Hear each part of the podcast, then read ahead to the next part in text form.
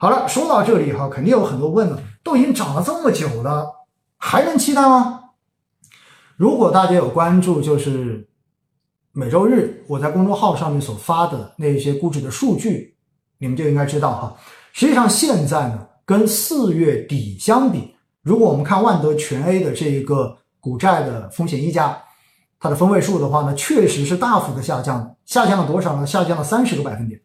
也就意味着，在四月底的时候，四月二十九号的时候呢，当时万德全 A 近五年的一个风险溢价的这一个分位是处于百分之九十五左右的位置，也就意味着处于近五年里面几乎是最高的一个值得配置股票资产配置权益的这样的一个位置。那么截止到上周五，也就到七月份，那么这个数据已经降到多少呢？已经降到只有百分之六十四了，也就意味着往下降到百分之三十。降了三十个百分点，但是呢，百分之六十四仍然处在百分之五十这条中位数以上，对吧？并且也没有降到更低，所以这说明什么？说明其实经过了过去两个多月的市场反弹之后，A 股现在的投资性价比确实是不如三月份跟四月底的时候了。但是从历史数据来看，现在的权益、现在的股票类资产。仍然处在更值得配置的时候，它仍然处在一个相比债券投资更值得大家去进行选择的时候，它仍然处在这个区间。所以呢，站在这种情况之下，哈，我真的要建议大家，就是继续的，我们对于权益类的资产还是要能够更加的偏乐观一些，能够更加的大胆一些，好不好？这是讲到这一点。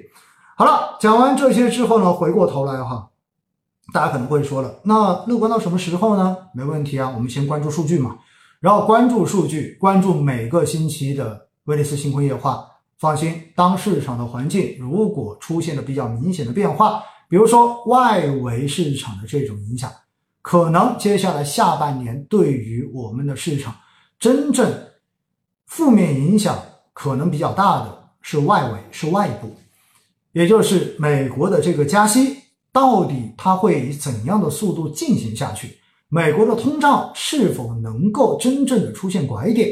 如果美国通胀没有那么快出现拐点，美联储的这个加息有继续维持着更快的速度来进行的话，那么在这种情况之下呢，美国经济衰退的风险可能会更快的在整个国外资本市场的这一个。表现表现出来，而如果一旦出现这样子的情况，很有可能会对 A 股造成情绪上面和流动性上面的这种附带影响。那么在这种情况之下呢，可能市场的这种波动风险就会显得更加的明显一些。但是呢，A 股更重要的还是以上市公司的盈利，说白了，以国内经济的一个实体表现为主。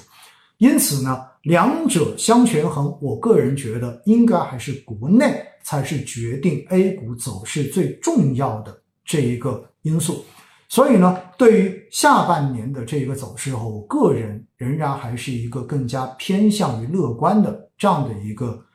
感受吧，好不好？反正站在目前这个时间点，我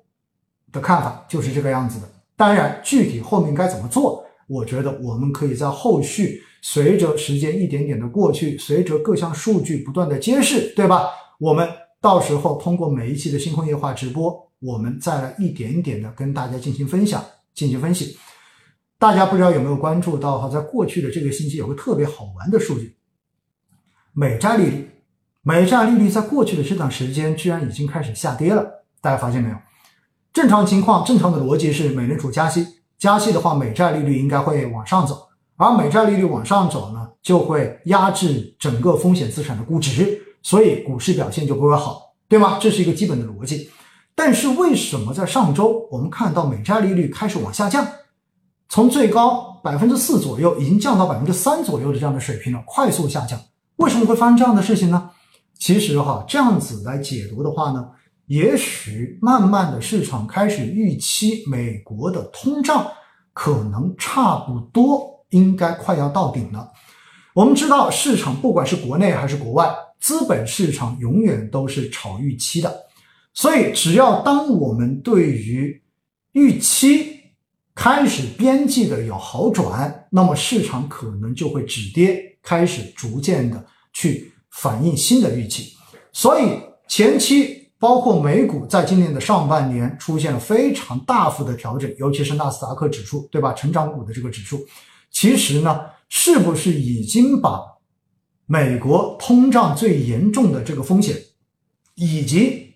美联储鹰派加息最严重的这种情形，已经反映在了它的一个股价里面？是不是已经完全 price in 了呢？如果是的话，那么，也许我们再看一个月到两个月时间，我们看到四月、看到四季度的时候，搞不好美国股市说不定不再跌了，说不定它有可能开始转为上涨，都有可能。这就是看是否到时候通胀见顶的这个预期真正的能够变为现实。如果可以变为的话，那我觉得下半年的市场还会更精彩。好吧，这就是对于下半年的整个市场哈，我跟大家，呃，稍微的聊一聊自己的感受。当然，还是要提醒你们哈，因为过去的这两个多月涨得有点快，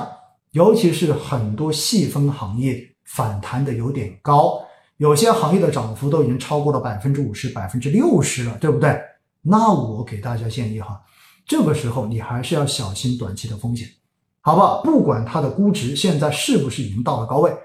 哪怕它现在的估值没到高位，短期之内涨了百分之五十，那么获利盘遇到风吹草动，然后获利结出来寻求下一个波段的机会，这种可能性都是存在的。因此，大家对于未来 A 股市场波动加剧这一个要有足够的心理预期。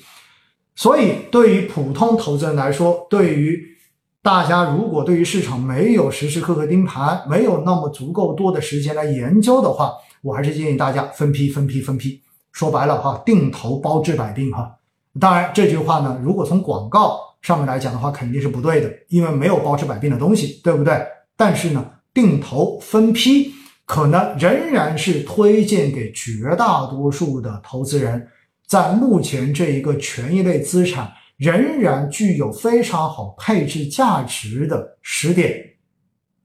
值得大家去选择的一个让大家心理负担可以更小的投资方式，好不好？所以呢，还是提醒大家啊，注意风险，注意风险，波动风险不可忽视。不管我们怎么去对于市场乐观，仍然要小心波动的风险，好不好？这一点真的是要跟大家特别的再提示一下。